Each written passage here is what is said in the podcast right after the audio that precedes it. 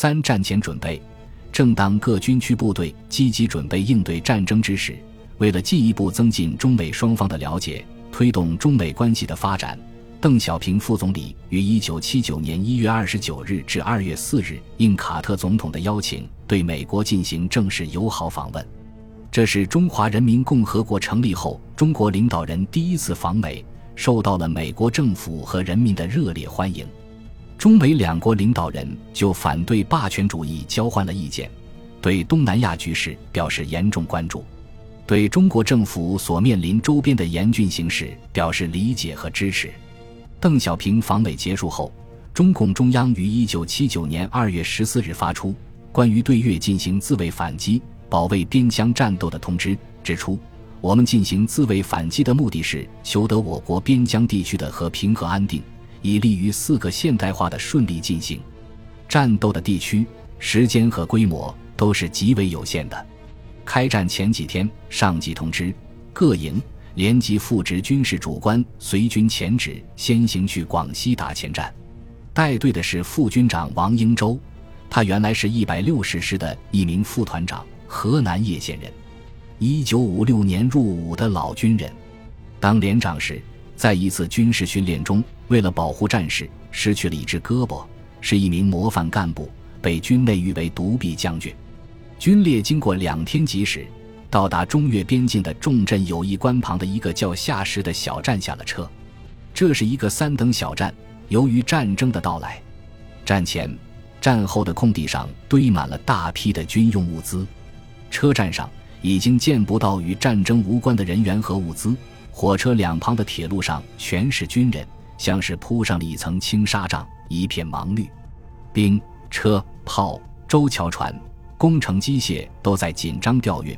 车站军交部门开始了大量、细致、周密的战前物资准备。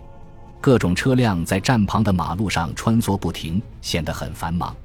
下车后稍作休整，就上了军前指组织的车队，去了龙州八角镇。从下石到八角镇虽然只有十多公里的路程，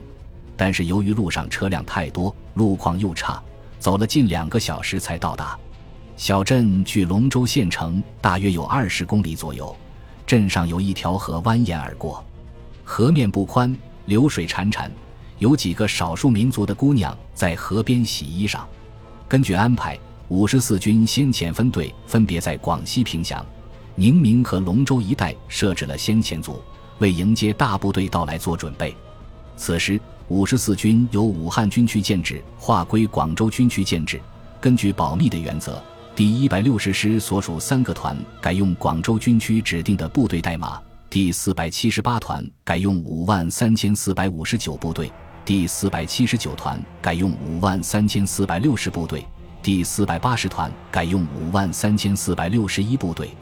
第一百六十师接到开进的命令后，一百六十师党委决定副师长胡生前任军列转运总指挥，所属各团根据原定的作战运输预案，迅速向预定地点集结。二月十六，一百六十师从新乡出发，沿京广线、湘桂线南下，全师分三个梯队开进。师前指和四百七十八团分别在新乡吉县登车，为师一梯队。四百八十团和炮团分别在七里营和新乡登车，为十二梯队；耿副政委随第四百七十九团和师后机关在霍家和新乡登车，为十三梯队。全师齐装满员，按时于二十一日分别在广西宁明海原、凭祥东北下石和龙州地区集结，并立即投入了紧张而有秩序的临战训练。本集播放完毕，感谢您的收听。喜欢请订阅加关注，主页有更多精彩内容。